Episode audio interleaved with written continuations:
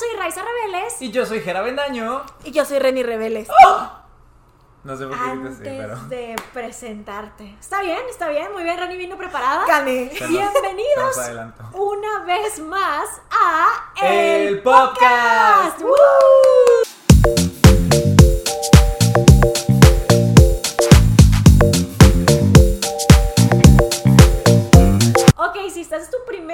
Formal, muchas veces te hemos hablado porque eres la productora. Pausen este podcast y vayan a escuchar Amortiguando. Reni acaba de sacar podcast A ver, aquí también. nosotros cobramos por menciones a otros podcasts. ah, ¿eh? me vale. Sí, Reni, tienes que pagar ahora, lo siento. Bueno. Pero sí, Reni también tiene un nuevo podcast, se llama Amortiguando, es un podcast de amor muy on brand, porque Reni siempre habla de eso en redes sociales, está acompañada de Pato y Ceci, entonces aquí abajo en la descripción le vamos a dejar el link, pero pues a veces vienes aquí de productora, y digo a veces, porque ya no siempre viene, Ya no. falla como nuestra productora y luego quedamos, como cuando teníamos el episodio todo desenfocado. Tú, sí, el episodio es Pero enfocado. no, pues, por eso ahorita les pregunté, porque yo le quito el autofocus. Sí, ese día no sé qué nos falló. Algo pasó. Ah, ya me acordé que no estabas aquí. Es que no me pagan. Me quedé aquí de agrapa. Pero mira, Reni, hoy vienes de invitada. Ah, sí, y hablar de Sí, mi tema va- favorito. Basta de tanto ataque a la pobre invitada. Es cierto, es cierto, sí está. Pero ¿para qué son las hermanas mayores si no es para molestarte a veces? Es verdad. Pero bueno, hoy, justo como dijimos, vienes de invitada y justo como dijiste, de un tema que te encanta. Mi tema favorito del mundo. O sea, si de verdad me pueden tener días y días hablando de algo, es de Taylor Swift. Así es, Taylor Swift. ¿Tiene segundo nombre? Iba a decir. Allison. Ok, Taylor, Taylor Allison, Allison. Swift. La amamos.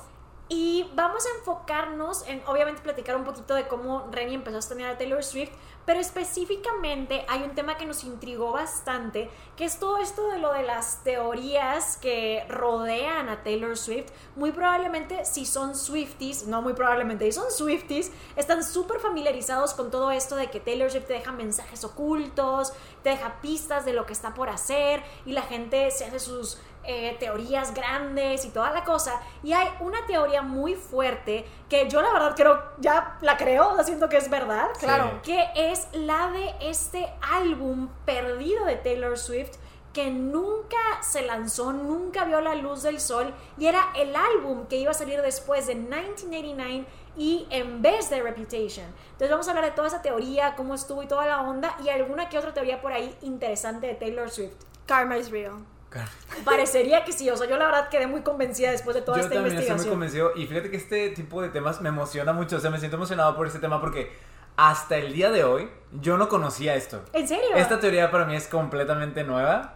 Y me emociona como saber, ¿sabes? Como algo que se planeaba, pero luego se descartó. Y no sé, como que me gusta ese misterio que hay en- en ese Ajá, álbum. claro, a mí también me gusta Sí. eso. Eso me dice mucho de quién es el mejor, mejor amigo, porque yo sé todas las teorías de Britney Spears. y él no sabe las teorías de, de Taylor Pues ya no me las cuentas. No me escucha, no me escucha. Ahora me quiero de esto todos los días.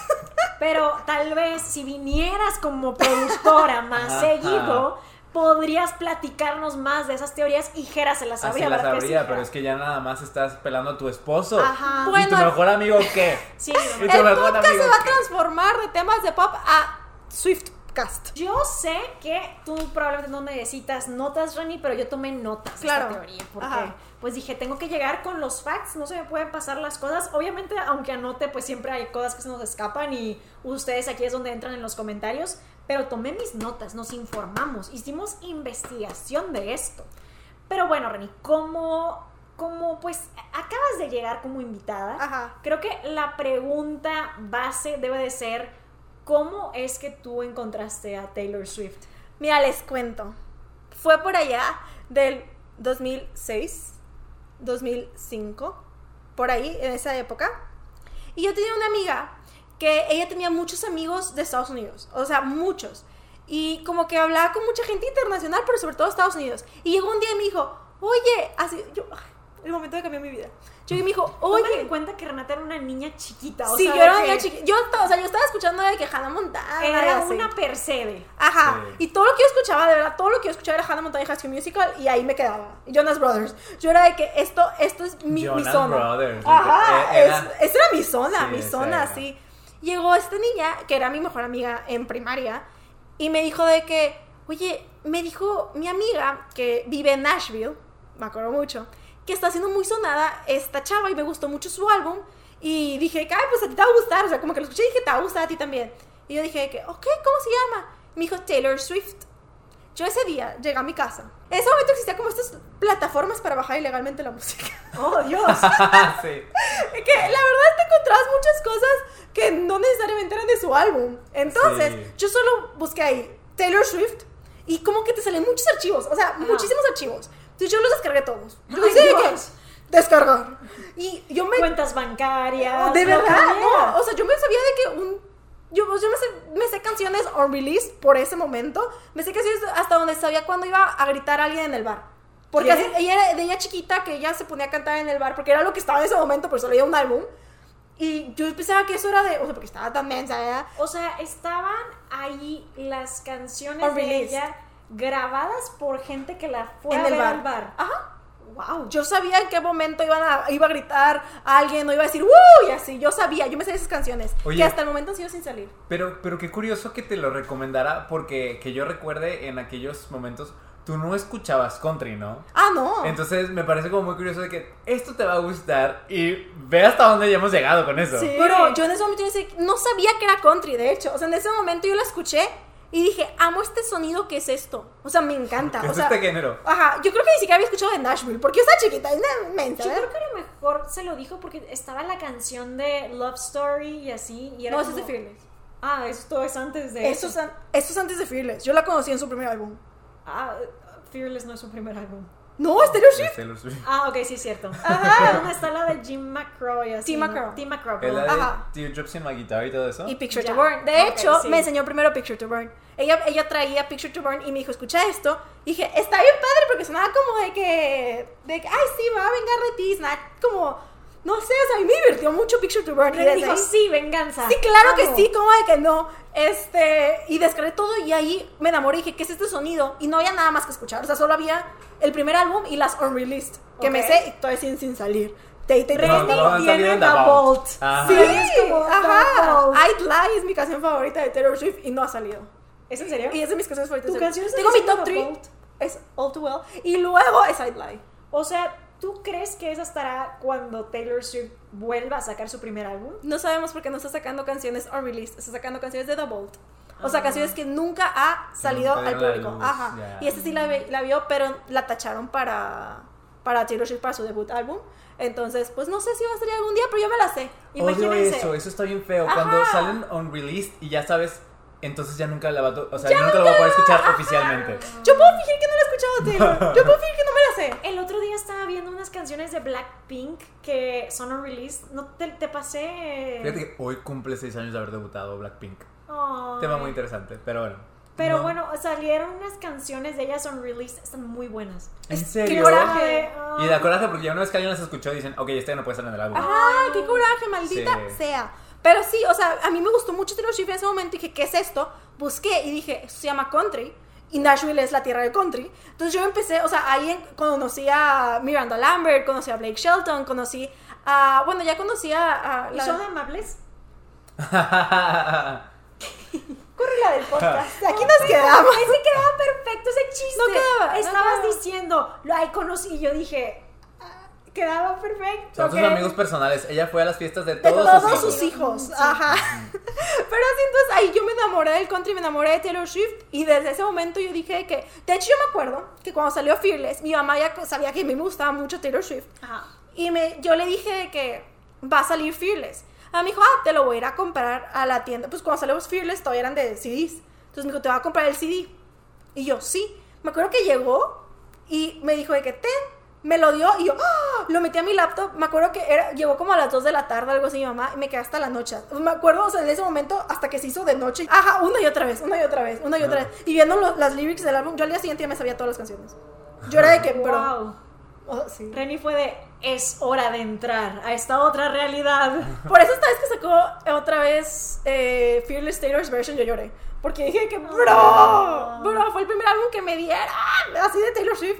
Y yo de que, Sí, me acuerdo, me acuerdo que estábamos de viaje ajá. y esta- eh, pusimos algunas canciones y tú estabas llorando. De que Ajá. es que yo escuché esto cuando estaba chiquita. Sí, es que para mí, o sea, para mí fue de que, wow, o sea, nueva canción de Taylor Swift después de haber estado escuchando. Se te están poniendo llorosos los ojitos, Remy. Ay, yo amo mucho a Taylor Swift.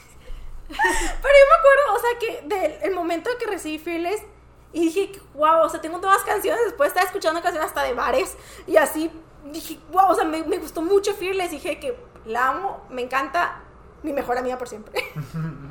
Yo me acuerdo, o sea, em, yo no, la verdad no escucho country, no sé nada de country y no recuerdo que me hayas enseñado música del primer álbum, pero sí recuerdo que me enseñabas de que entrevistas, un montón de cosas, siempre estabas viendo lo que ella estaba haciendo, pero en todo, o sea, sí recuerdo mucho que, mira esa entrevista que dio a no sé dónde, fue a este show, fue a no sé dónde, o sea, siempre me estás pasando como videos de cosas que ella estaba haciendo. Es que ella tiene muy buenas entrevistas, la verdad, están chistosas esas entrevistas. Y sobre todo en ese momento, cuando se centraba mucho en como vengarse de sus ex, sus entrevistas eran muy chistosas, porque en Fearless tiene una canción de, para Joe Jonas. Entonces en ese momento, todo el mundo sabíamos que Joe Jonas lo había cortado por una llamada de segundos. Entonces, o sea, yo me acuerdo como en, la- en el video donde ella agarra las Barbies y se empiezan a pelear y hace como la llamada de, de Joe Jonas. Yo estaba enamorada. Yo le mandaba ese video a todo el mundo. Yo estaba de que, bro, Creo que justo es el que me pasó. Ajá, yo estaba de como que, que no te hola. le acerques a él. Sí, ajá, yo dije que, pero la amo, me encanta. O sea, mejor amiga, yo haría lo mismo. Pero creo que la primera canción que tú me enseñaste de ella fue justo Love Story. Ah, sí. Eso fue lo primero que yo vi de Taylor Swift en toda mi vida. Yo no sabía quién era, yo no sabía nada y tú dijiste que ve esto. Y vi Love Story, Love Story me gustó mucho, pero yo antes de eso creo que no, no había escuchado ninguna de las primeras canciones. Especialmente porque aunque Love Story es country, siento que es un country muy, pues si no acostumbras a escucharlo, igual te va a gustar. Es ¿sabes? más comercial, no es un country claro. así como muy fuerte, entonces está como muy digerible para alguien que no escucha tanto country. Yo también conocí a Taylor Swift con esa canción, me acuerdo que la pasaban en MTV, Sí, mucho. o sea ajá. que es algo que tal vez yo no sé si la pasaban con su primer álbum, pero ya para el segundo con Love Story la, la pasaban y me tocó verla y yo de que, ay, está... gu-". Y sabía que le gustaba a Renata, ¿verdad? Sí. Me, hecho, me acuerdo que entraba ahí un conflicto porque era como, no me puede gustar porque le gusta a Renata. Ah, vaya, vaya. Pero si éramos así, éramos Sí, éramos así, bien así, ajá. éramos bien así. Sí, yo era de que yo jamás voy a, o sea, quiero mucho a Britney Spears, la quiero mucho, pero jamás iba a escuchar una canción de Britney Spears porque a Jera le Sí, gustaba. yo de que tú te gustan los Jonas Brothers, nunca me van a gustar. Ajá, sí, así, así éramos. Sí. Y de ahí ya. Y de ahí yo me volví su fan número uno. O sea, yo, o sea, de ahí yo me enamoró y desde ahí seguí. Entonces yo, o sea, Taylor Swift, mejor amiga desde el primer álbum. Y desde el inicio hacia todo esto de lo de las teorías, desde el principio. Ah, lo mejor y del primero no, porque fue su debut. Pero a partir de Fearless ya. Su primer álbum, eh, yo lo tuve en físico hasta después, o sea, hasta después de Fearless. El primer álbum de Taylor Swift que tuve en físico fue Fearless. Después me compré debut. Pero en Fearless, eh, yo me acuerdo que hacía mucho de poner las primeras letras como en mayúsculas random alrededor del lyric. Ok. Y salía como, por ejemplo, me acuerdo mucho que en Back to December formaba Taylor, porque es para Taylor Lautner. Ah, ok. Bueno, eso, eso no es de Fearless, ¿verdad? Esa canción no es de Fearless, es de, de Speak Now. Este, pero, o sea, yo me acuerdo que como que hacía así, en Fearless tiene canción para Joe, también hacía Joe ahí. Eh, de hecho, creo que en Fearless hacía también como canciones para gente random, para gente no famosa, y ponía la el nombre de alguien no famoso, o sea, era de Ok. que, En mayúsculas. en mayúsculas, Ok. ajá, y era como de que Al ponía el nombre de... las lyrics. No, random. O sea, de repente en una, o sea, si era Love Story, la O la iba a poner en mayúscula Ah, ok. alrededor del lyric y tú, yo me ponía, o sea, de hecho, ese día que me puse a escuchar Fearless, me ponía y era de que en este lyric primero es esta letra, después de esta letra y dije, ah, esta es para alguien que se llama mm, Eddie. Y así. Ah, ok. Y no lo conocía, pero ya sabía cómo se llamaba el chavo.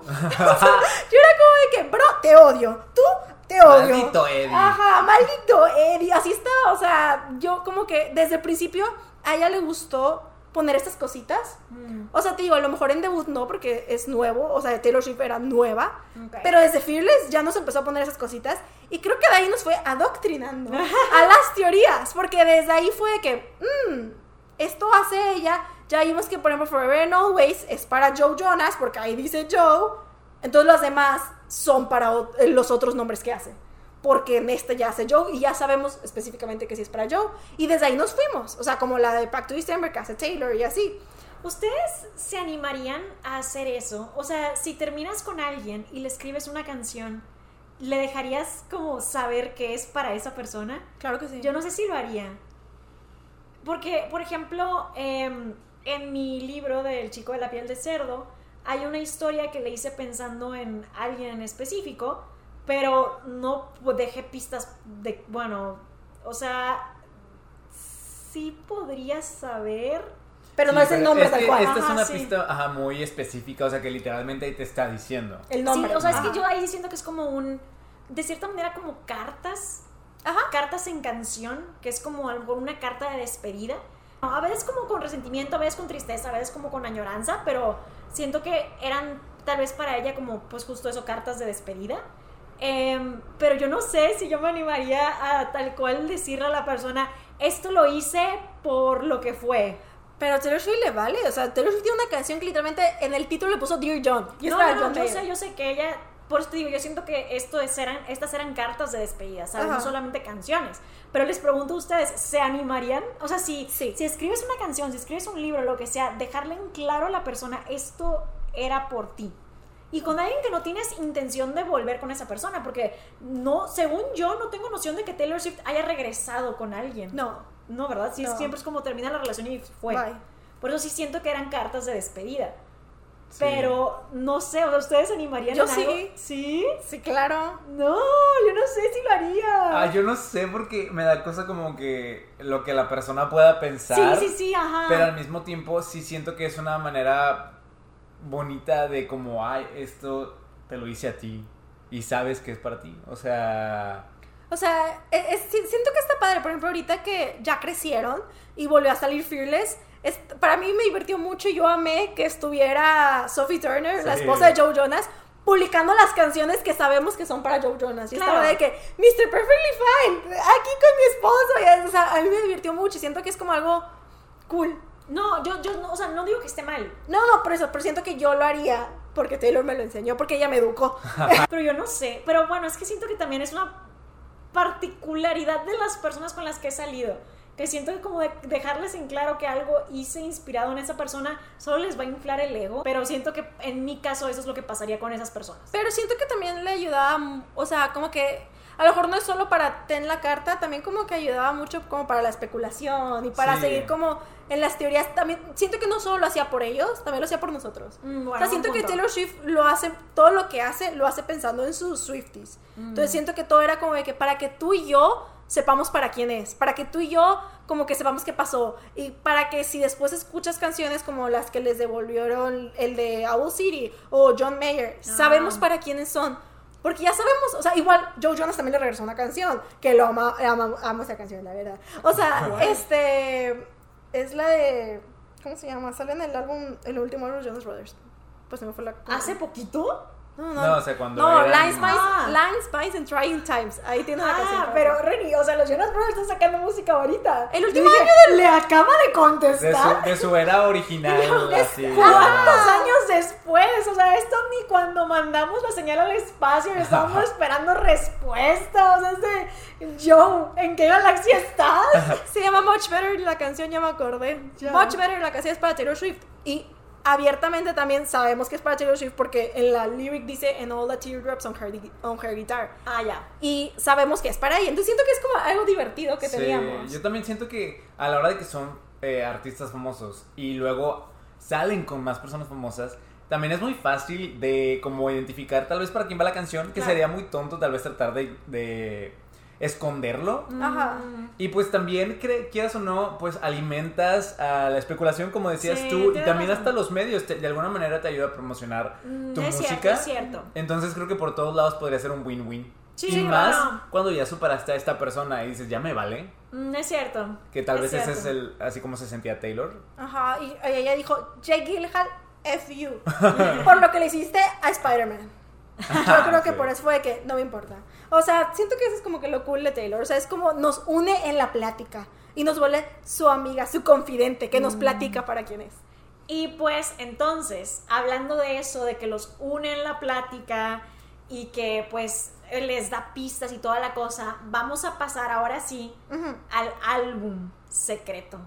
Justamente porque los fans empezaron a, a juntar hilos y toda la cosa, los Swifties empezaron de que esto, esto, hasta color de concepto tiene este álbum y Sí. toda la Es cosa. que cada álbum de Taylor Swift, por si no sabían, cada álbum de Taylor Swift tiene un color y se sabe.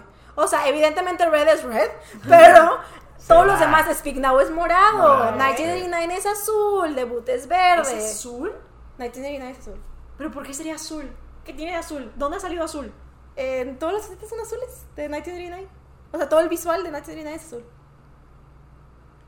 Debut es verde. ¿Qué?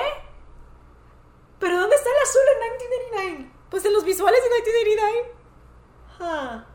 sabemos, o sea, sabemos los colores de las eras. Taylor Swift siempre le pone color a la era. Este, de hecho, en la casita de Lover, por eso sabemos que, qué cuarto va a qué era. La casita de ¿Qué? Lover tiene los colores. Ah, sí, ¿Qué? es cierto, cada, cada La- cuarto es de un color. Cada cuarto es de un color de una era. Representa, o sea, va hacia sus propias eras. Ajá, y de hecho, eh, ahí todavía no salen Folklore y Evermore y son los de en medio.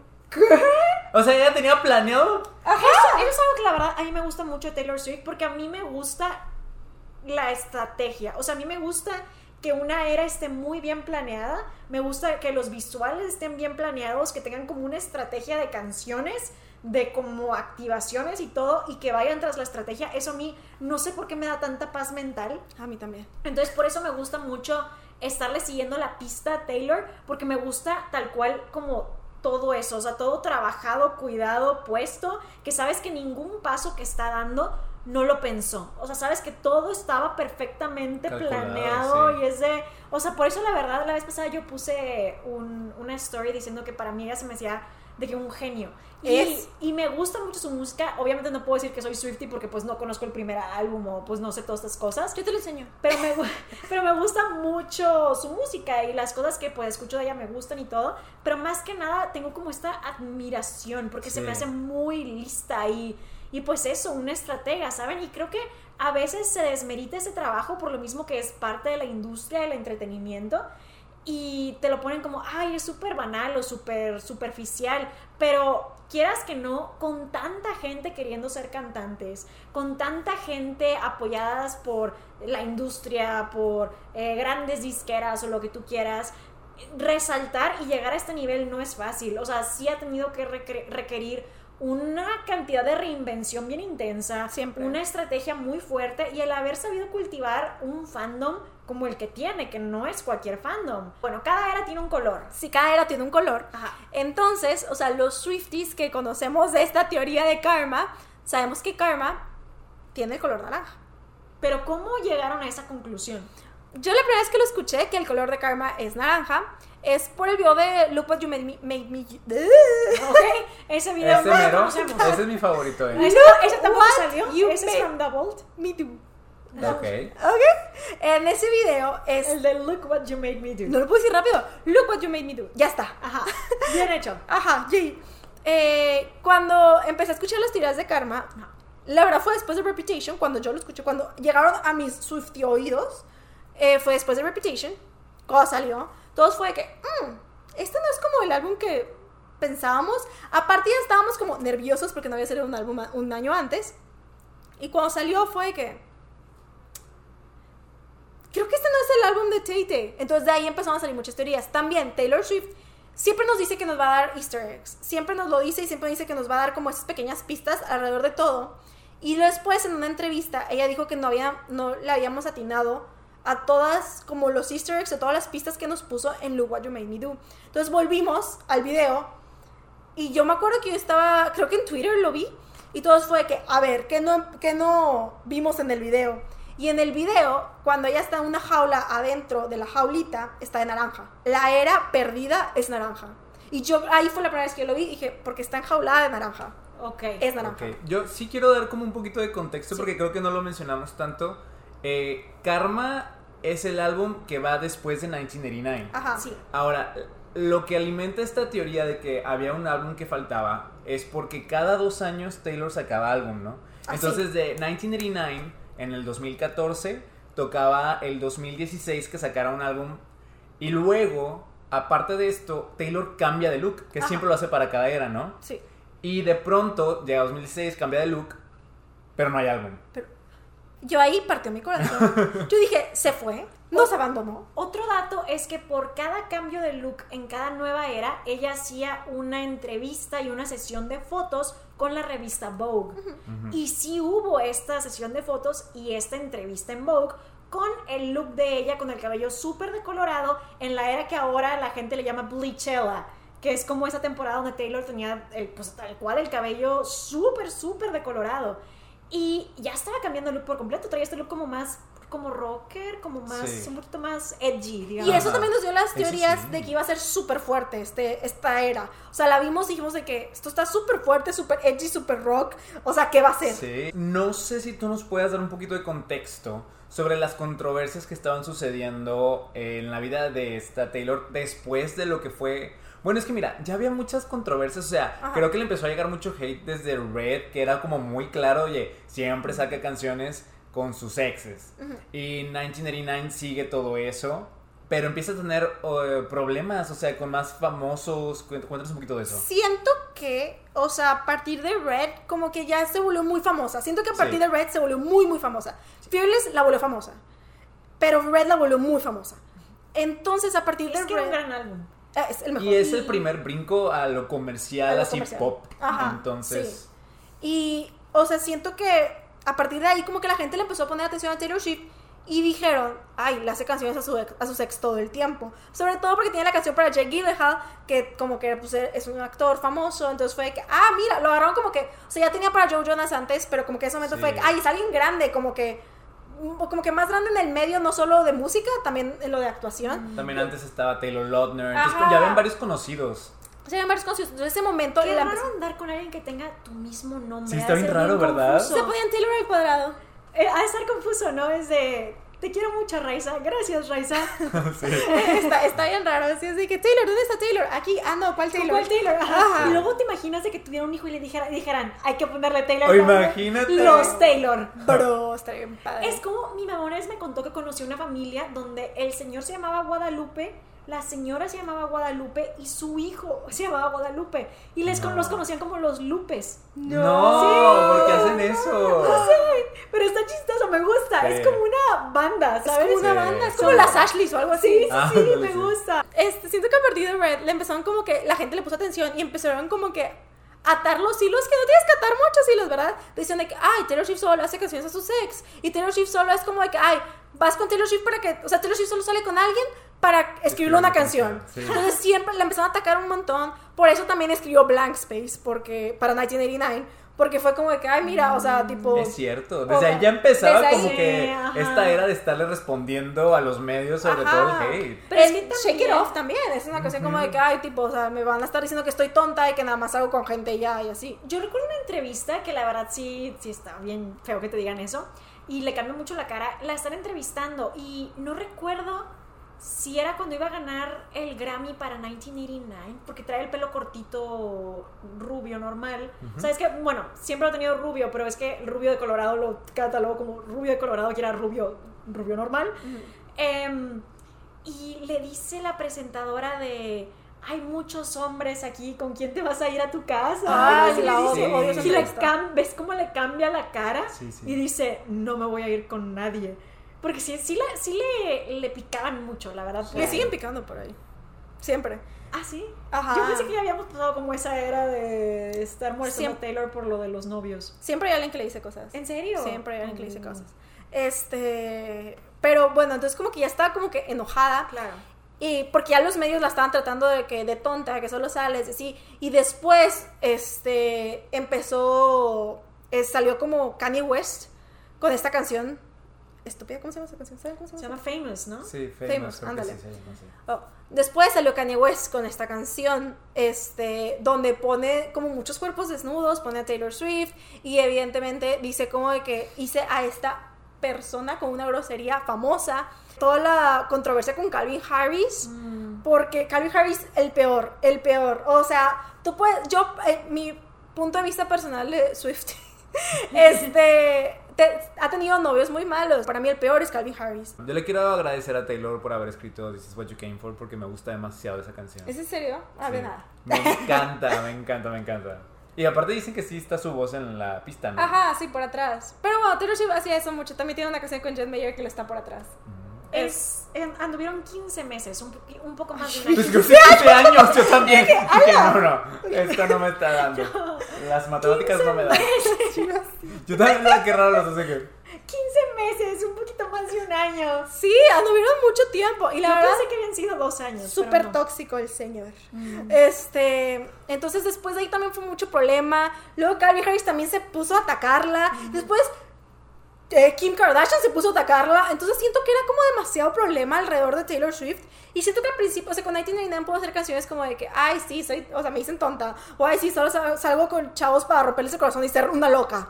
Y, pero siento que después, como se volvió más mainstream atacar a Taylor Swift, Sí. como que la están atacando a todos lados, sobre todo porque si una Kardashian se mete contigo, todos sus fans se meten contigo. Pero yo siento que lo de las Kardashian sí fue el punto de quiebre y el punto que lleva a Reputation.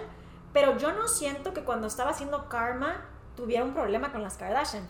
Ya tenía el problema con Kanye, Con Kanye West, West, eso ajá. sí, pero no, yo siento que lo de las Kardashian es hasta el verano. sí. En el punto donde ella supuestamente está trabajando en Karma, es, o sea, no es hacia las Kardashian. Pero está trabajando en Karma, pero siento que no lo sacó por eso. O sea, siento que ya no lo sacó porque dijo, ya me voy. O sea, porque fue en verano y iba a salir eh, como por el otoño. No, o sea, sí, pero lo que te quiero decir es que en sus inspiraciones para Karma Sí. no está eso. O sea, yo creo que está su drama con, con, Con Katy. Perry, Con por Katy ejemplo, Perry. o sea, porque tuvieron drama mucho rato. Y no, no sé muy bien si sí es esto o no, porque Taylor Swift en realidad lo mencionó muy vagamente una vez en una entrevista y ya, y mencionó que era un tema de lo de los bailarines de su tour. Y Katy Perry en una entrevista con James Corden sí dice que sí fue sobre los bailarines, que, Sí. que Sí, como sí, que sí. originalmente trabajaban con Katy, luego fueron a trabajar con Taylor, luego les dijo Katy Perry ya me voy yo de tour y abandonaron a Taylor y como que eso creó drama entre ellas. Siento que, por ejemplo, ese tema estaba ahí, lo de Calvin Harris estaba ahí, los medios atacándola sí estaba ahí, Y pero Kanye. y Y Kanye. Kanye, pero Kanye ya había pasado, estaban arreglando las cosas. Estaba intentando. En teoría Ajá, sí, en sí, teoría. sí, por eso sacó la canción This is, This is why we can't have nice things, ¿no? Ajá. Sí, ajá. Ellos estaban como que queriendo arreglar las cosas, supuestamente. Y supuestamente Kanye le iba a pedir permiso para mencionarla en su canción. Pero no le comenta todo. O sea, le da una versión como editada de lo que diría la canción. Y Taylor dice, me parece súper, tú hazlo, no sé qué, bla, bla, bla. Pero cuando la canción es publicada, dice algo distinto era como que, no me acuerdo cuál era la lyric que él le enseña a ella, pero la- el resultado final es este. Ajá. Y Taylor dice que, a ver, a ver, espérame, esto no es lo que tú me dijiste. Entonces, cuando hace su discurso en, el en los Grammys, cuando gana 1989 álbum del año, ella dice que la gente se va a querer atribuir eh, tu éxito a veces y que no te dejes y da un speech motivador sobre que no dejes que alguien más eh, pues como que se robe tu crédito que es muy común que le pase esto a las mujeres en la industria obviamente ella ya estaba bien frustrada de que la gente no reconociera el esfuerzo y el trabajo Sí. y que la tuvieran como de que, ay, este, no, pues sí, que tú eres famosa por andar con famosos. Y es de, bueno, pero ¿cuánta gente no anda con famosos, sabes? O sea, Claro. en realidad Taylor Swift creo que lo que ha sabido hacer es capitalizar sobre su talento de storytelling y poder vender su prop- sus propias experiencias de vida, que es lo que ella hace, ¿no? O sea, De- vender un poco de su vida. De hecho, a mí siempre se me ha hecho muy injusto cómo a ella la han juzgado por hacer canciones sobre sus relaciones. Porque todos los artistas lo hacen. Todas las todos. personas que hacen canciones hablan sobre amor, sobre sus relaciones. O sea, no entiendo por qué específicamente con Taylor Swift les ha causado tanto problema. Porque todo el mundo lo hace. O sea, nunca entendí por qué. No sé, la verdad, pero sí es cierto que como que se ensañaron mucho con ella. Yo Y- siento, yo siento que porque con ella tienen como caras específicas, como que creo que con los demás, o sea, puede ser de que, ah, solo es una canción de amor. Pero Mm. Taylor Swift dice, es una canción de amor para mi ex y es este. Y siento que eso les molesta. Siento que eso es como de ah, bueno, ya podemos contar cuántos exes, porque ya le hiciste una canción. Y Pues- siento que eso es lo que les molestaba y eso es lo que decían de que puedo agarrarme de aquí para burlarme de ti. Mm, Ok. Pues sí, tal vez, no lo sé. O sea, sí siento que. Que a lo mejor. em, Envidia. y en este punto, eso es lo que estaba pasando. Ajá, y siento que como que todo estaba como presionando a Tay Tay demasiado, Y era muchísimo como que todo, todo esto que le atacaban, todo esto que le decían, todo. Y siento que Taylor Swift ya era como, ya fue demasiado, ya no quiero sacar nada, ya no quiero nada con ustedes y no quiero estar en el público ahorita. No, pero es que aquí la cosa es que da un hint, da un easter egg en una entrevista para Vogue. Karma is real. Que se le, o sea, le están haciendo como unas preguntas, que creo que son las 73 preguntas de Vogue, algo así. Sí. Y al final le preguntan de que una enseñanza. Y ella se dice como que, ¿qué has aprendido? O una enseñanza que te ha dejado la vida, algo así le preguntan. Y ella dice que el karma es real, that karma is real. Entonces se queda así. Y sabes, pudo haber dado una enseñanza de cualquier cosa, pero como que eso tenía mucha intención. Sí. Yo sí creo que todo esto iba encaminado a este álbum de Karma, pero lo que pasa estalla justamente el drama con Kanye West.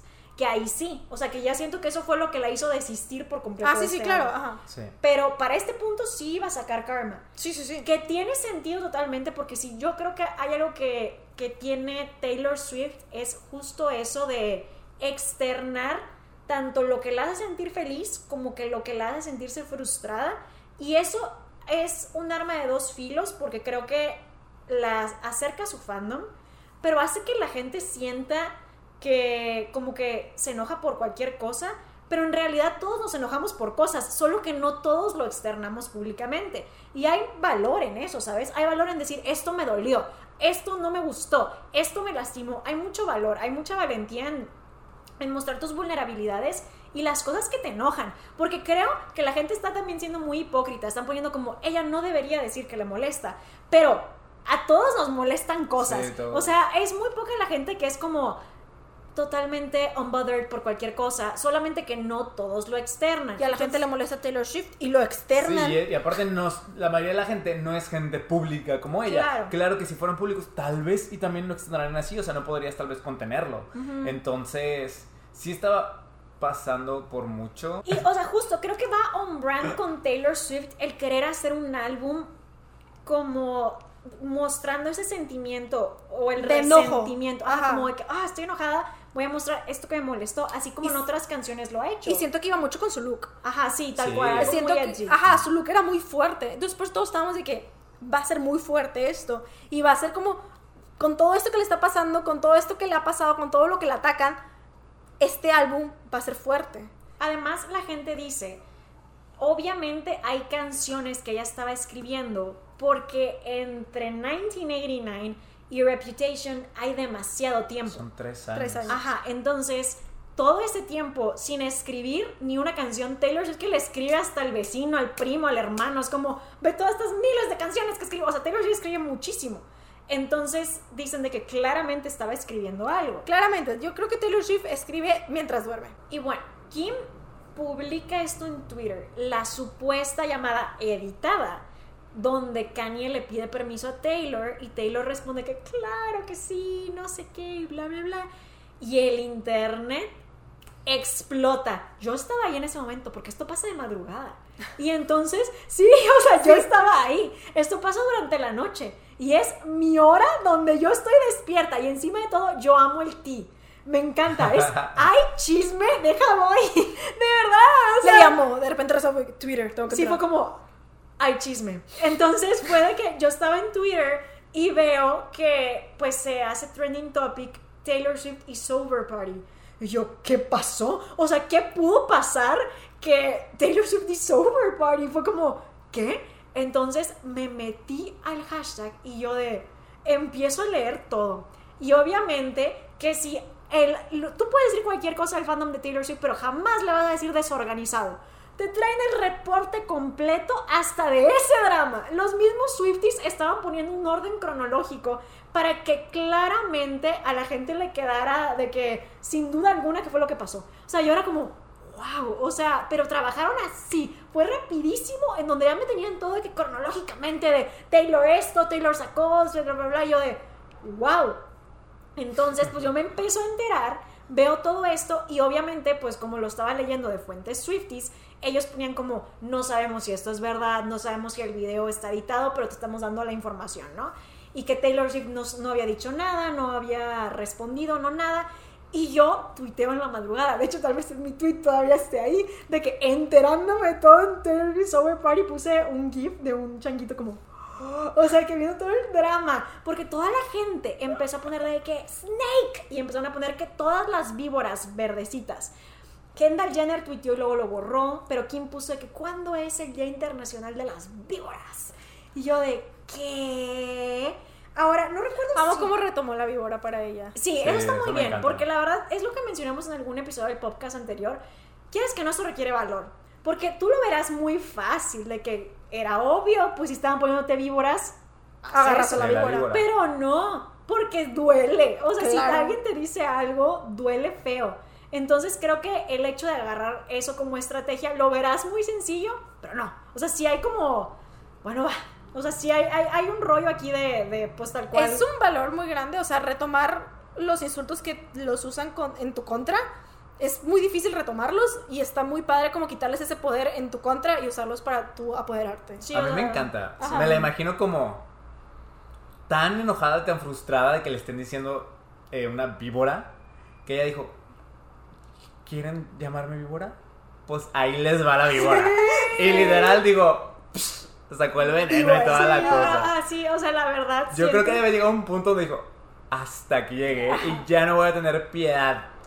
What you made me do. Ajá. Sí, porque también eh, checamos que Calvin Harris también había puesto algo. En el mismo momento, checamos las fechas Sí, y los tweets son de que dos días de diferencia. Y ponía que a Taylor Swift le gustaba enterrar gente y que como ya había enterrado a Katy Perry ya se aburrió, estaba buscando a quién enterrar y que estaba yendo en contra de él. Y luego luego saca eh, Kim, esto. sí. Y como ya había mucha gente que pues le traía tirria a Taylor, no sabemos por qué, Envidias. eh, por envidias. Este, pues entonces dicen, sí es cierto, ahí está. O sea, como que la gente estaba buscando una excusa para decir, me cae mal Taylor por esto, o decir Taylor es una falsa por esto. Y esto lo agarraron como, véngase, claro que sí, como de que no, esta es la prueba de Sí. que Taylor es todo lo que pensábamos. Entonces, pues ya Fue una ahí- época muy difícil para ser Swifty, de- debo admitir. Fue muy difícil porque no podías decir que te gustaba Taylor Swift en público porque todos eran de que, pero te gusta Taylor Swift, pero solo es malvada y solo hace cosas y yo sé que, ok. Porque además se quedó callada mucho tiempo. Sí. Ahí sí fue cuando ella se guardó. Y ahí se guardó, ajá, y ahí fue de que, bro, no les voy a dar nada. Ahí es donde los Swifties pensamos que como iba a sacar su álbum, dijo, ¿sabes qué? No les voy a dar nada. No les voy a dar nada a nadie de ustedes, porque los odio a todos. Entonces se guardó y fue de que yo no voy a sacar esto y guardó su álbum. Lo Ay, único que había en esa temporada era su romance con este... Tom Hiddleston. Era lo único que se veía, como que ellos dos juntos en su relación. Por eso enojó Calvin Ah, Harris, claro. ya me acordé. sí. Pero igual después de este drama se les seguía viendo juntos. Y pues ya después, Radio Silence, no sabemos nada, Taylor Swift está guardada, no dice nada, nada, ni pío. Y de repente, ¡bam! Reputation. Y pues sale esto de Look What You Made Me Do. Y es cuando dices de que, a ver, ¿qué pasa? O sea, ella está en la jaula, está de naranja, y empiezan a ver muchos easter eggs. Por ejemplo, eh, Taylor Swift está en una bóveda, como que está robando cosas y así, está con el bat, y ah, la luz es naranja allá adentro. Y ahora sabemos, eh, a raíz de todos estos re-releases de Taylor, que cuando algo se guarda para ella, lo guarda como en sus archivos secretos de Taylor, le, le llama The Vault. Ajá. Y eso es una, o sea, Vault es una bóveda y ahí está allá dentro de la bóveda, la cual es naranja. Y dicen, esto está haciendo alusión a Karma, que es- se quedó en The Vault. Ajá. Luego también dentro del video está el, el avión y dice Taylor Swift 6, que es, o sea, iba a ser su TS6. Sí, TS6. que iba a ser como, o sea, eso quiere decir que es su álbum número 6, que sí es Reputation, pero pintan por encima de él y ponen Reputation y le empiezan como a cortar las alas al avión, que es como ese álbum de que no voló. Es como no lo enterró, Ajá. y luego encima de él está la Reputation Era porque es la que lo está como sustituyendo. Hay muchas Taylor Swifts enfrente porque todos reconocemos porque son Swifty, porque son Taylor Swifts icónicas, pero hay una que es la que está haciendo esa cosa que nadie la reconoce, que es como una Taylor Swift diferente. Ajá. Si no trae ningún look que tú digas, ah, esto es de esta era", Ajá. o sea, no. En ese mismo video musical es donde les digo que está de naranja dentro de una jaula. Este. Y en, en- bueno, en las lyrics dice All I think about is karma. Y a lo mejor esa canción sí estaba destinada para Karma. Ajá. a Yo lo mejor creo sí. que sí hay ciertas canciones que me dan vibe, como que digo, ah, esto suena que pudo haber estado en, como They Say I Did Something Bad. Ajá. Sí. Esa yo digo, esa la veo en Karma, pero sí hay otras eh, que son como mucho de amor, que era lo que nos platicabas. Ajá. Sí. O sea, hay muchos, o sea, hay canciones de Repetition que la escuchas y dices de que para todos los visuales como de víbora y como que lo quieres poner negro y todo, hay canciones de amor. O sea, hay canciones que dices, porque aquí ya se estaba enamorando de Joe Alwyn. Entonces, o sea, yo creo que en el momento que se guardó, conoce a Joe Alwyn, se enamora de Joe, es el amor de su vida, y es como un... Siento que ya no conecta tanto con lo que iba a ser Karma, y empieza a crear o hacer más canciones para lo que se vuelve Reputation.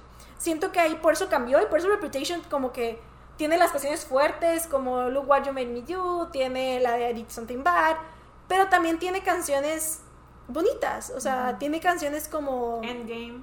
Ajá. Eh, Dress. Dress, tiene este... King of My Heart. King of My Heart. Tiene canciones como muy... Dancing with Our Hands Tied. Ajá. Delicate. Vamos a, Delicate, vamos a recitar todas. Esas Delicate. son bonitas. Delicate Ajá. me encanta. También quiero decir, vamos aquí a hacer una mención honorífica a Getaway Car. Pero es buenísima esa, Esa canción. canción debió haber sido un single, Sí, Dios mío. esa ¿Por qué no fue un single? Los Swifties hasta la fecha le seguimos pidiendo video musical de Getaway Car a Taylor Swift y siempre decimos de que cuando salga, como nos dio video musical de All Too Well, lo pedimos tanto, queremos que nos dé un video musical de Getaway Car. Esa es una canción Sí. buenísima. Buenísima, buenísima. OMG, Dios, está buenísima. Que salga Tom Hiddleston actuando. Ay, Imagínate. estaría. Yo creo que sí, yo Pues, espero que sí. estaría súper cool, la verdad. Ah, esperemos, ¿verdad? Pero sí, o sea, siento que como que no hace como mucho match muchas canciones en Reputation, ah, como que soy yo enojada y luego yo soy yo, yo enamorada. Entonces siento que por eso Taylor dijo, y que ya no quiero sacar karma, no quiero seguir como que con esta cosa enojada, no quiero seguir como con esto. O sea, los visuales los agarró, siento que para agarrarle como que otro significado, para darle poder a ella misma, todo lo de la víbora, pero siento que dejó karma atrás. Siento que fue de que ya no quiero que esto me represente. Y a lo mejor un poco para que no quedara sin respuesta. O sea, a lo mejor porque la gente sabía que la gente esperaba que ella respondiera a esto Ajá. o que diera como una especie de lo noté, me di cuenta que esto pasó, no lo estoy poniendo de que hay por debajo de la mesa, quién sabe qué fue eso de la Snake, quién sabe. O sea, como un miren, sí me di cuenta, sí escuché, esto pasó, pero esta es mi respuesta, aquí va y después este es mi otro trabajo. Y siento que a Taylor Swift le gusta mucho como el simbolismo, le gusta mucho decir de que, mira, es, saqué este álbum porque esto pasó en mi vida. Y siento que como pasó algo tan fuerte, tan público, tan grande en su vida, en este momento, que dijo que, ¿sabes qué? O sea, esto ahorita no queda, Reputation queda. Y Reputation tiene canciones específicas para lo que pasó. O sea, muy específicas. O sea, Getaway Car específicamente es para lo de Tom Hiddleston con Calvin Harris. La de This, is why, This is Why We Can't Have Nice Things es específicamente para lo de Kanye West. West. Entonces, siento que fue de que, ¿sabes qué? Necesito responder a esto. O sea, ya como que el álbum de Karma no lo puedo sacar porque va a estar raro, no va a ser como conexión con lo que está pasando en este momento y con lo que pasó en mi vida. Pero sabemos que Karma existe. Y es un, bueno, ya, se queda esto guardado. Sí, a partir de Reputation cambió mucho, o sea, cambió totalmente cómo vemos a Taylor Swift, cómo trabaja Taylor Swift, porque se sale de la disquera.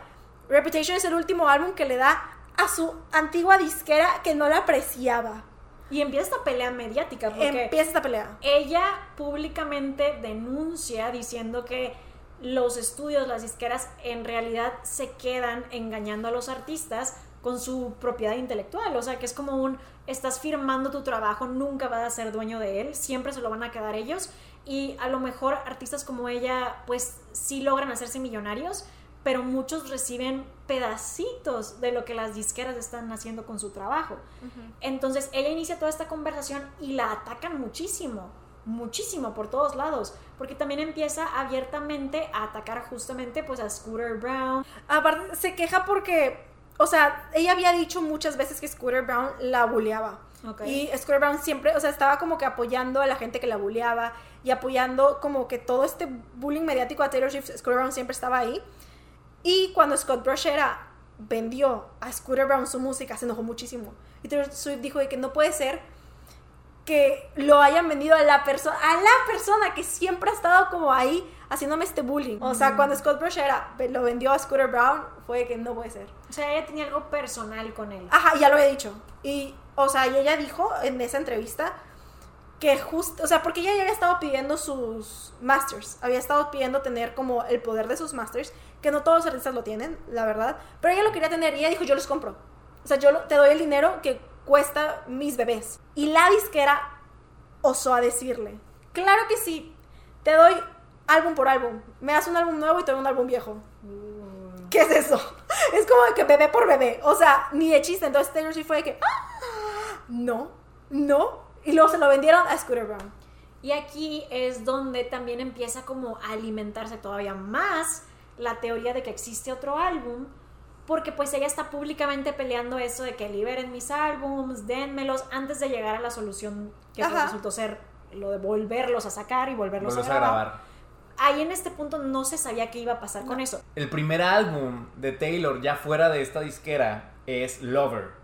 Una, o sea, un cambio radical de su último álbum. Radical. Ahí ya era todo como colores de, no sé, o sea, felices, de amor, rosita, con azul. No sé cuál es el color de Lover. Rosa, ¿no? Rosa, ok, bueno. Y sale como, pues muchas cosas coloridas. Me acuerdo mucho del video de. ¿Cómo se llamaba el. el... ¿Daman? No, el, Mi. el otro. El, el- no, bueno, mi es muy No, colorido. Pero y yo quería decir empieza con la de. con la serpiente transformándose en mariposas. Ajá. Ah, mira, no me acuerdo de eso. No, Empieza no, como una serpiente andando y es de que ¡pichiu! Yo, quería decir, you need to calm down. Ah, No, está cool. Sí. Todos son coloridos. De que mi, sí. Mira, pero sí es cierto, es muy consistente todo, toda esa era con muy colorida. Y el Todas último sus eras. single, bueno, todas sus eras son muy consistentes. Y el último single de ese álbum es The Man. Sí. Y entonces en este video ocurren también otra vez como estos easter eggs de lo que pudo haber sido Karma. Sí. Entonces, Y, cuéntanos. O sea, Taylor Swift, la verdad es que se sabe, se sabe que Taylor Swift siempre está leyendo a sus Swifties y siempre está escuchándolos.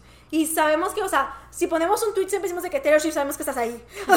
no estás escuchando, no estás leyendo, lo sabemos. Este, y el momento en el cual ella nos puso Karma, ya, o sea, los Swifties ya le habíamos puesto Karma a el álbum perdido de Taylor Swift.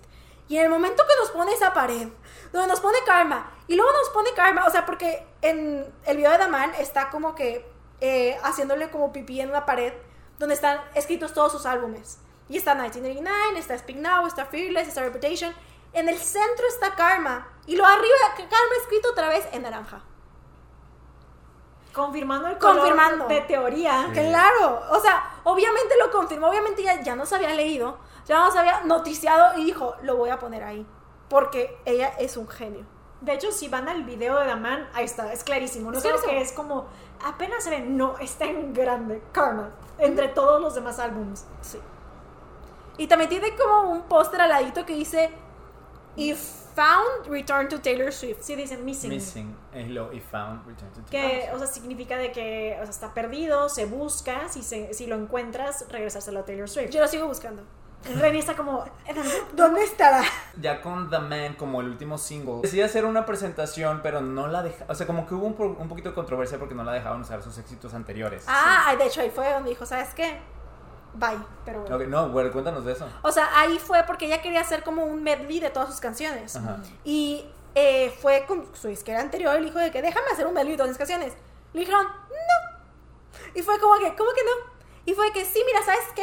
Pues empezamos a traer las pláticas de que, ¿sabes qué? Otra vez, a ver, dámelo, dámelo, o sea, véndeme las cosas. Ahí para este punto creo que Scooter Brown ya la había vendido, ya estaba por vender sus canciones a la otra empresa que ahorita las tiene. Este, pero dijeron de que, ¿sabes qué? Si te damos este permiso, pero tienes que firmar esta hojita, de verdad, Taylor Swift dijo que dijo esto, donde ya no vas a poder hablar de Scooter Brown, y si hablas de Scooter Brown, tienen que ser cosas buenas. Por poder cantar un medley de mis propias canciones. Y dijo, ¿sabes qué? Adiós. Entonces se enojó muchísimo porque no le dejaron utilizar sus canciones, sus propias canciones no la dejaron. Claro. Entonces ahí, dijo, ahí fue cuando ya empezó a buscar como los loopholes en esta cosa de que qué puedo crear y qué puedo no crear para poder tener mis canciones y yo cantarlas y yo usarlas en las cosas. Porque Taylor Swift dijo que yo quiero que mis canciones sigan viviendo, yo no quiero que se mueran, yo no quiero dejarlas ahí y yo quiero como que seguir usándolas, pero que sean mías, no que Mm, sean de alguien más. Y ahí es donde ella decide hacer esta presentación eh, tipo protesta, donde pues se muestra ella con un vestido blanco y pues tal cual pareciera que están prisioneros los álbums y tienen los nombres de todos sus álbums y están bailando unos niños y pues dicen, ah, cada niño representa un álbum, pero hay ocho. Y en ese momento no había ocho álbumes. De hecho, en ese momento había siete álbumes. Entonces fue de que. ¿quién? Porque hay ocho niños, porque hay ocho bebés. Porque ella siempre dice que son sus bebés, los álbumes, son sus bebés. Y fue que, mm, porque hay ocho niños. Porque Karma está ahí también. Sí, qué Sí. raro, ¿no? O Y, sea, y Taylor Swift ama el simbolismo. Taylor Swift lo ama. No hay una, una manera, una vez que Taylor Swift no haya sido como exacta, sobre todo los números, porque también le gustan mucho los números como a mí. Te amo, chiquita. Entonces, el, el poner a ocho niños ahí, adrede, fue algo. O sea, fue algo como para decirnos de que hay ocho, hay ocho bebés. planeado. Ajá. Después también hay recientemente algo que apoya esa teoría, que es una entrevista que acaba de tener con Jimmy Fallon, en donde está hablando sobre Red. Y empieza a decir cosas como de que, ay, pues, ¿qué tal que he dejado easter eggs que se, o sea, se pueden entender hasta dentro de tres años? Y la gente dice, a lo mejor todo este tiempo hemos estado viendo, por ejemplo, cositas como eso del octavo niño y así, y hasta tiempo después lo vamos a entender, a lo mejor en las re-releases, que mucha gente piensa que ahora que está volviendo a sacar sus álbums, puede que saque a lo mejor de que 1989 con Karma, o Reputation y Karma. Ah, es que lo que pasa es que en el video de The Man, Ajá. 1989 y Karma está escrito dos veces en el muro. Ajá, los dos. Entonces, ajá, los dos están escritos dos veces en el muro. Entonces dicen, eh, los re-releases podrá ser como 1989 junto con Karma. Ajá. Que yo creo que sería una estrategia súper buena. Porque, oye, si es un álbum que tal vez ya tiene tiempo, pero nadie lo conoce. Sí, claro. Entonces sería como muy bueno. A mí me encantaría. O sea, estoy emocionado. Ojalá y sí suceda. Sí. Y fíjense que, o sea, ahorita que estoy pensando eso, los Swifties siempre estamos haciendo teorías sobre cuál va a ser el próximo álbum de Taylor Swift. O sea, ahorita sería el álbum 10 de Taylor Swift. Entonces todo el mundo estaba como que es el álbum 10 de Taylor Swift. O sea, son 10 álbumes después. Entonces estamos como haciendo teorías de cuándo lo va a sacar. Si va a sacar otro re-recording o va a sacar Taylor Swift 10. Porque ahorita se- tiene muchos problemas para sacar Speak Now en 1989. Pero que no nada más tiene cinco. ¿Cinco qué? Porque los otros no le pertenecen. Va a ser el décimo. Este, entonces, eh, ahorita que lo, que lo, di- que lo pienso, o sea, a Taylor Swift le gustan mucho los números, le gustan también mucho como que los números dobles y las cosas dobles. Un 10, obviamente, es como que un número doble. Es su primer álbum que va a ser 10, 1, 0, son dos dígitos. Y si saca Karma, que sería su décimo álbum, con, o sea, con doble álbum, con, como con 1989 o con Reputation, si lo sacan doble álbum, Ok. que también en el mundo Swifty estamos teniendo mucho la idea de que va a sacar un doble álbum porque está haciendo todo en doble. Eh, en el video de What You Think About Me, también arriba del pastel, hay 13 y 26. 26 es un doble 13. Siento que ha hecho muchas cosas dobles. En las cosas que pone Taylor Nation, que es como este lugar que es de los representantes de Taylor Swift está como que en redes Taylor Nation siempre pone todas las cosas y muchos easter eggs extras que no están en los álbumes los pone como eh, Taylor Nation Taylor Nation lo- está haciendo muchas cosas dobles. Ok. entonces siento que ahorita que me dices eso que está en doble a lo mejor y sí lo saca Karma y lo saca con otro álbum y a lo mejor lo saca en su 10 que es doble. O sea, la verdad es que todos son teorías. Yo estoy en Clownilia Street pero este a lo mejor y sí Taylor Swift le gusta mucho el simbolismo le encanta Porque además tal vez es buena estrategia porque pensarías que iría mejor acompañar Karma y Reputation, pero ahora que lo pienso, yo siento que 1989 es tan, tan, tan exageradamente mainstream que tal vez no mucha gente estaría como yéndose al, al nuevo álbum. Creo que a lo mejor eso es un muy buen gancho. Al acompañarlo de, Exacto. de ese álbum tan mainstream. Ajá, para que incluso los que casi no saben de Taylor o no tienen mucha idea de lo que pasó o, o lo que sea por la mera curiosidad de un álbum secreto que nunca sacó, vayan y terminen de esa manera pues acostumbrándose a escuchar la Taylor's version de 1989 que tiene las canciones de que, o sea, Shake It Off y así, que a lo mejor pues están mainstream y tan de que canciones que usan hasta fiestas infantiles y así, tener como la noción de que existe un Taylor's version. ya está conectando haciendo Es una que teoría. fíjate, bro, Renata ya está haciendo una bro. teoría en este instante. Esta es una exclusiva. Ah, de verdad sí me acabo, me acabo de- Es que también ahorita con todo lo que salió Carolina, este, está haciendo muchas cosas, por ejemplo, eh, lo felicitó, uno de los productores de Folklore, la felicitó y puso 10 signos de exclamación. Y muchas cosas con las, este... Uno, dos. Bro, sí los contamos. Son Wow. 10. Ah, son 10. Y luego están poniendo como que muchas de las promos en numeritos de 10. Pero están poniendo muchos blank space. O sea, están poniendo como midnight, Ah, como que en espacio. Todo el mundo estábamos pensando, va a salir 1999 por blank space. Pero también un espacio en Taylor Swift es Karma. Que todos los conocemos, los Swifties. ¿Y quiénes somos los que estamos viendo todos estos blank space y estos números 10? Somos los Swifties. Entonces siento que yo. La verdad es que no lo había pensado hasta este video. Que un blank space de Taylor Swift no solo es su canción, literalmente blank space. Es el Que espacio no se que no tiene nada. Entonces, a lo mejor va a salir Karma, que es el espacio que no se llenó. Y está poniendo muchas cosas con blank space, muchas cosas con intermedios, muchas cosas como que falta algo. Y todos estamos de que va a salir 1999. Pero a lo mejor y sale 1999 y también sale Karma. De que el álbum secreto de Taylor Swift salió. Oye, la verdad Bro. estaría bien cool. Y me daría mucha curiosidad de esto que nunca fue. O sea, el álbum que iba, iba a ser y nunca fue. Sí, está muy bueno. Eso está muy cool, debería aprovechar Taylor. Me siento como muy feliz por ustedes porque Britney tiene un álbum que nunca salió a la luz. Y siempre ha quedado como la cosa de, ay, ojalá pudiéramos escuchar. Pero que ustedes pudieran escuchar el álbum que nunca salió de Taylor se me hace algo muy cool. Estaría Ojalá muy y sí lo saque. Me emocioné pensando en la teoría. Fue que. bro, Es que yo siento que haría sentido, porque te digo, creo que acompaña mejor Reputation en cuanto a concepto y como lo que pasó. A lo que creemos que es Karma. Sí, bueno, claro, porque pues no hay idea en realidad, pero yo sí lo pondría junto con el que es el más mainstream, porque justo siento que hay unas canciones gigantescas ahí, como es el caso de Shake It Off, que hay gente que la escucha, te digo, y son niños, la ponen para fiestas infantiles y así, y ya es un muy buen gancho para que sepan que existe un Taylor's version. Sí. Y sabremos si pasa o no, porque sabemos que Taylor Swift tiene casi todo 1999 grabado, porque ya salió muchas canciones en Taylor's version. O sea, Claro. ya salió This Love, ya salió Wildest Dream, ya salieron como que muchas que es como, ya lo tienes, lo tienes ahí. Claro. Amiga, lo tienes, ahí está, ahí Por está. algo lo está guardando. Ajá, Claro, lo- yo claro. creo que, bueno, lo está guardando porque no puede sacarlo con Shake It Off, porque Shake It Off, su, eh, su demanda se arregla o vemos cómo sale el 30 de agosto. ¿Su demanda? Eh, a Shake It Off, a la canción de Shake It Off fue demandada. ¿Por qué está demandada?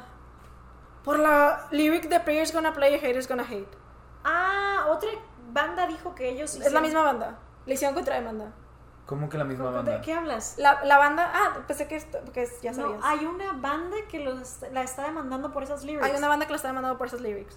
Pero Por ¿por qué Players banda- Gonna Play y Haters Gonna Hate. Porque Y- ellos tienen una canción que dice eso. Ay, ¿qué? Sí. Es, o sea, tontería, tontería total. Pero ya lo habían como brocheados, ya lo habían quitado eh, hace como un año o dos, porque ya la, la habían demandado desde que salió. Y le hicieron contrademanda. Y por eso sabemos que Taylor Swift no puede sacar 1989, porque no lo puede sacar con Shake It Off. Y si lo saca con, o sea, lo- si lo saca sería sin Shake It Off, y no lo va a sacar sin Shake It Off, porque Shake It Off es muy grande. Es la canción más grande de ese álbum. Y está yendo, o sea, esta vez, al principios de año, volvió a ir a Taylor Swift a la corte para pelear tanto 1989 como Speak Now, pero esta vez fue por 1989 y ahora se va a arreglar el 30 de agosto. Y si el 30 de agosto gana ya por fin y ya la dejan, a lo mejor podemos ver si 1989 sale doble con Karma, porque por algo se está tardando mucho. Todos dijimos, es que está bien raro porque, o sea, se está tardando tanto en sacarlo. Sabemos que son por las demandas de, de tanto Speak Now como de 1989. Pero a lo mejor y es como de que es que no puedo ni siquiera sacar el álbum número 10 porque está pegado a 1989. y tendría mucho sentido, la verdad. O sea, porque nos dio dos álbumes seguidos, re-recordings, de Fearless y Red, que están todos bien legalmente.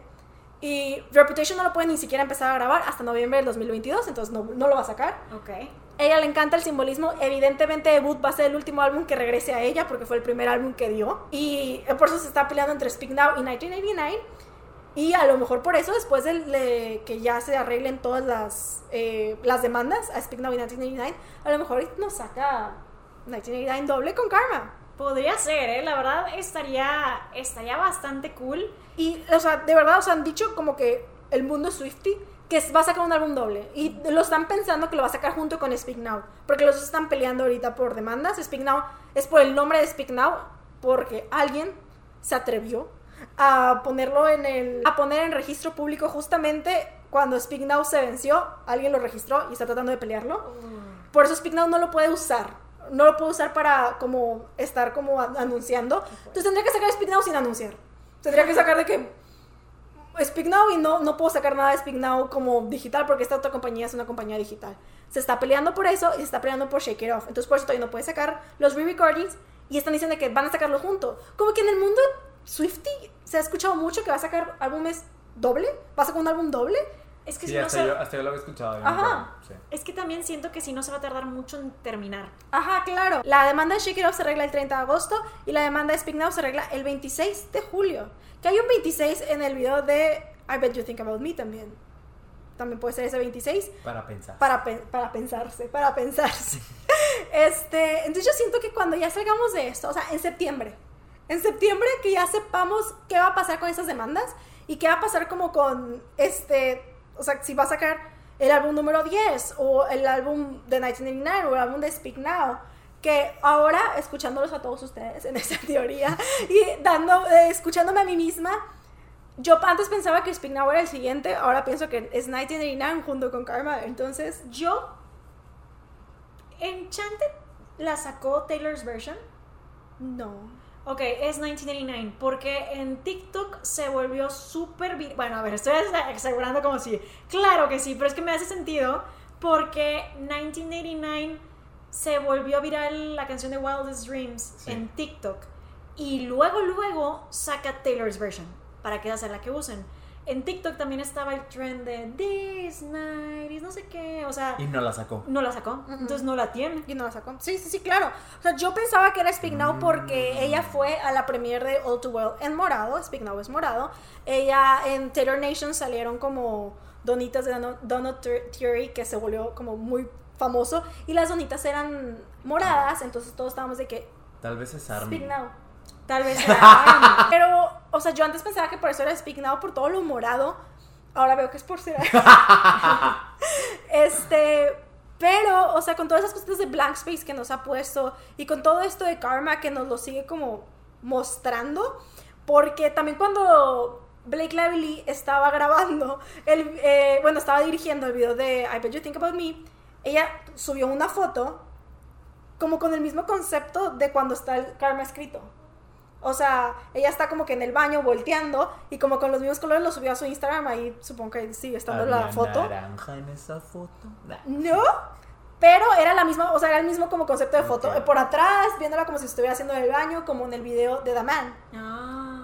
Y todos dijimos de que qué raro, porque hizo eso mismo en el video de The Man. Todos estaban como tratando de ver la posición de ella, con qué álbum y a dónde estaba volteando con las palabras, pero a lo mejor solo era una alusión a Karma, porque siento que no hace nada que no sea con Mm. otro significado. Sí, digo, obviamente no tengo cómo saber que ella tiene grabado y que no, pero te digo, me haría sentido que si vio que un, algo se hizo un trend grande en TikTok y sacó muy rápido la canción para que usaran Taylor's version, pues si el otro también se hizo un trend grande en TikTok, sacara también la otra canción, ¿no? Ajá, y también, o sea, ahorita con The Summer I Turned Pretty dio una canción de 1989. Dio Ah. This Love Ok. en bueno, Taylor's version. Muy probablemente es el que ya tiene. Por eso decimos, Sí. o sea, Taylor- 1989 ya lo tiene grabado. Yo creo que solo está esperando así a que le digan el 30 de agosto de que, ok, si puedes hacer Shake It Off, ese- esa letra es de dominio público y es de que publicar. O sea, ya, ya lo tengo Va a grabado. salir y le va a picar. Ajá, porque ya, ya lo tiene. O sea, siento que ya tiene como muchas canciones Taylor's version de 1989. Y no ha dicho nada sobre un álbum actual, ¿no? Porque siento que nos estamos yendo mucho al pasado. Bueno, o sea, te digo, las teorías son esas de que, o sea, ahora que está sacando, o sea, que va a ser su álbum número 10, va a ser algo grande y va a ser algo como simbólico, porque es su álbum número 10. Este, entonces, todos estamos como debatiendo de que, ok, si no puedes sacar 1989 y no puedes sacar Speak Now y no puedes sacar Reputation y no va a sacar debut, este, ¿por qué no nos da el número 10? Porque, os digo, obviamente no es como que eh, hagas un álbum así, ¿verdad? Claro. Pero, o sea, sabemos que es- o sea, ya está trabajando siempre en álbumes y que estaba trabajando en su álbum número 10. Entonces siento que a lo mejor el álbum número 10 lo usa como, o sea, a- agarra como ideas de Karma o agarra a Karma como su álbum número 10. Porque por algo no lo ha dado. Entonces, sospechosista. Oye, qué, qué injusto, o sea, tener que gastar tanto tiempo, tantos recursos en volver a grabar tus canciones porque no te las quisieron vender, ¿sabes? Cuando podrías estar eh, invirtiendo ese tiempo en Claro. proyectos completamente nuevos. O sea, pero qué injusto que le tocó que le pusieran en esa situación Claro. y gastar tanto tiempo en recrear otra vez esas canciones. Justo, y esta última vez, el maldito Scooter Brown, el maldito patineta, este, en una entrevista dijo, hace poquito, dijo de que no, Taylor Swift está mintiendo, Taylor Swift usa a todo un fandom para bullearme a mí, pero se le dieron todas las facilidades para volver a tener sus álbumes y nosotros les le dijimos, y si se hubiera acercado a mí, yo le hubiera vendido todo, es más, se lo hubiera casi regalado. ¿Tú crees que Taylor Swift estaría gastando su precioso tiempo en poder tener sus álbumes de regreso? Si los pudiera haber tenido así de fácil. O sea, ¿y para qué estás yendo a corte todavía para eh, Shake It Off y para Speak Now para tratar de sacarlos? Si ya los pudiera tener de ella, si ya salieron. O sea, no tiene sentido, no tiene sentido. El maldito patinete es un mentiroso. Ah, bueno, sabes, pero además creo que está cool también porque sí da la oportunidad de revisitar trabajos que a lo mejor en su momento, por ejemplo, lo de All Too Well, Ah, sí. que no tuvo video. ¿Y cuántas veces no ha pasado que tienes una era que te gusta mucho de alguien, hubo una canción que te gustó mucho de alguien, pero fue como, esto debía haber sido single. Claro. No fue un single. Y por años, por años, todos los... O sea, de verdad, yo creo que el 95% de los Swifties que, es que he conocido, siempre les pregunto, ¿cuál es tu canción favorita?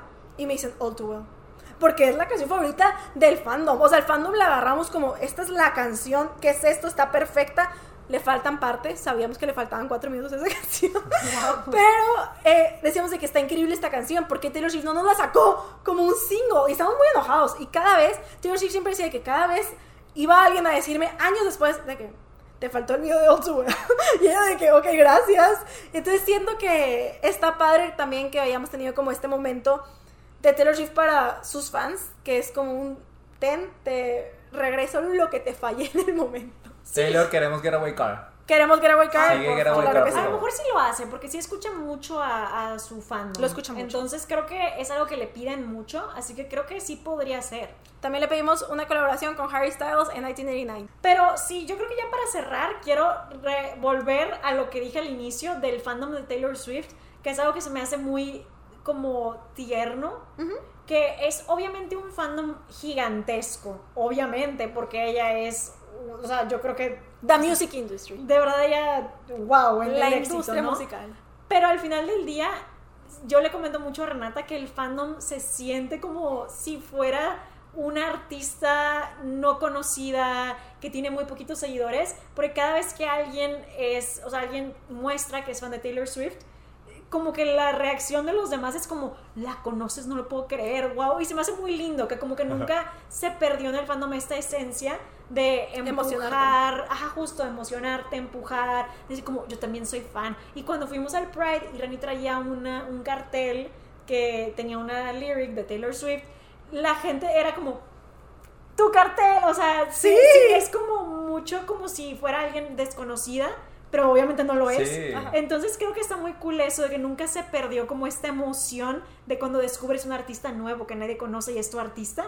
Eso está muy Sí, cool. la qué loco, porque por ejemplo en la Pride puedes encontrar a mucha gente con la frase Born This Way Claro. de Lady Gaga. Pero nadie va a ser, ¡Ah! Lady Gaga te gusta, ¿no? O sea, es como que pues X, todo, todo el mundo le gusta Lady Gaga. A todo el mundo también le gusta Taylor Swift, pero igual sus fans como quiera cuando se encuentran entre ellos es, ¡Ah! ¿te gusta Taylor? Y Ajá, es se como- detienen y es como, te veo, eh, Sí. gracias, Swiftie". Somos mejores amigos entre todo el fandom.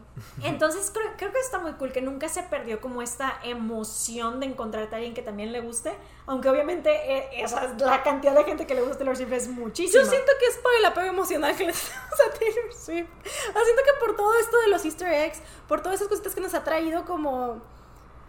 Como que desde que nos creó, desde que creó como su fandom, nos ha traído como muy cercanos a ella y nos ha traído como constantemente buscando qué cositas nos va a poner, qué cositas nos va a decir, qué cositas va a hacer. Como que siento que seguimos ahí muy activamente en la vida de Taylor Swift y en las cosas que sale, de sa- que saca Taylor Swift, que creo que entre nosotros nos tenemos que ayudar. O sea, siento, yo amo seguir a Swifties que hacen teorías todo el tiempo. Y, o sea, siento que es como de que, como mi amiga platicándome de su nueva teoría sobre Taylor Swift. Entonces yo digo mis teorías de Taylor Swift y la gente me contesta. O sea, siento que es como esta cosa que siempre estamos como en el escape room de Taylor Swift. Pues muy bien, Sista, gracias por habernos acompañado en esta teoría de Taylor Swift. Si quieren una guía de cómo enseñar a Taylor Swift, también nos dicen para volverla a invitar Ajá. y que ya nos venga con todo estructurado de cómo empezar. Pero creo que estaba cool hablar de esa teoría, nos emocionó Me mucho. gustó, me siento emocionado por Karma. Sí, Claro. hay que ver qué pasa y ver si se cumplen tus predicciones, Sista. Sí, sí. Ya quedó grabado para la historia. Ya Ajá. quedó, ajá. Recuerden que pueden seguir a en todas sus redes que les vamos a poner aquí abajo en la descripción, porque ella siempre está hablando de Taylor Swift en Instagram, en TikTok, en todos lados, así que se los vamos a poner aquí abajo. Pero antes de cerrar el capítulo del el día de hoy, váyanos poniendo en los comentarios ustedes qué opinan. ¿Creen, ¿Creen que sí existe este álbum? ¿Creen que no? Si nos están escuchando y no nos están viendo en YouTube, no olviden decírnoslo por DM, por Instagram. ¿Cuál es tu Instagram, Reni? Reni Rebeles es Rebeles es con V y doble L. ¿Cuál es tu Instagram, Jera? Geraber con doble A. Y el mío es Soy Raiza Rebeles. Y vamos a pasar a los saludos. Vamos a dar cinco saludos y después pasamos a los pop mentarios. Ok, aquí yo quiero mandar un saludo a Heidi Ochoa que pidió eh, saludos y que nos dijo que el podcast le encanta. Muchas gracias por escucharnos y te mandamos un saludo. ¡Saludos! A ver, Renata, no sé si quieres leer uno de estos. Yo leí el primero. Mando un saludo a Evangelis Ardigisoto. Ok. Elegí el más difícil de pronunciar, perdón. Perdón si me equivoqué en la pronunciación. Pero dice que adoro este grupo de amigos. Espero que también me adores Eh. a mí. Eh. Dice que le llena su corazón. Ah, Oh, Saludos. Ok, luego de Danae Juan dice: Yo quiero un saludo, Ray y Jera. ¡Saludos! Saludos. Gracias por ver el podcast. Sí. Ok. Si leer otro y luego ya acabo yo. Es un 5. Ok. También un saludo para Christy Miau. Dice, uh, dice que los quiere mucho y que Saludos. saquen temas más random. Eh, Esto es está, random. esto está random. Esto está random. Y bueno, este último saludo es para Isabela Shane. Que dice, yo quiero saludos. Entonces aquí está tu saludo. Saludos, muchas gracias por Eh. escucharnos. Muy bien, vamos a pasar a los pop mentarios. Vamos a ver si ustedes sabían que existe un álbum secreto de Taylor Swift. Em, Uriel MD8 dice, no, pero me interesa. Qué bueno. Eh. Ay, mira. De hecho, Zoe dice que sí. Es la era de su pelo todo de colorado. Y sí es. Es la era de la era de. Karma. Eh, Aquí Alejandro nos dice, la verdad no sabía, pero sería el álbum Creepypasta. Oh. ¿Hay un álbum Creepypasta de O Taylor sea, Swift? esa sería como una creepypasta. Ah, o sea, sí es un- ya te sí es un creepypasta. Ajá, exactamente. Sí, pues es una historia inventada en internet. Sí, o sea, técnicamente es una teoría, pero ella lo ha respaldado. O sea, el hecho de que ya esté escrito en una pared de álbums le da, lo, o sea, lo alimenta. Pero sí. Sí. es un poco una creepypasta. Le quita el creepy y le pone la pasta.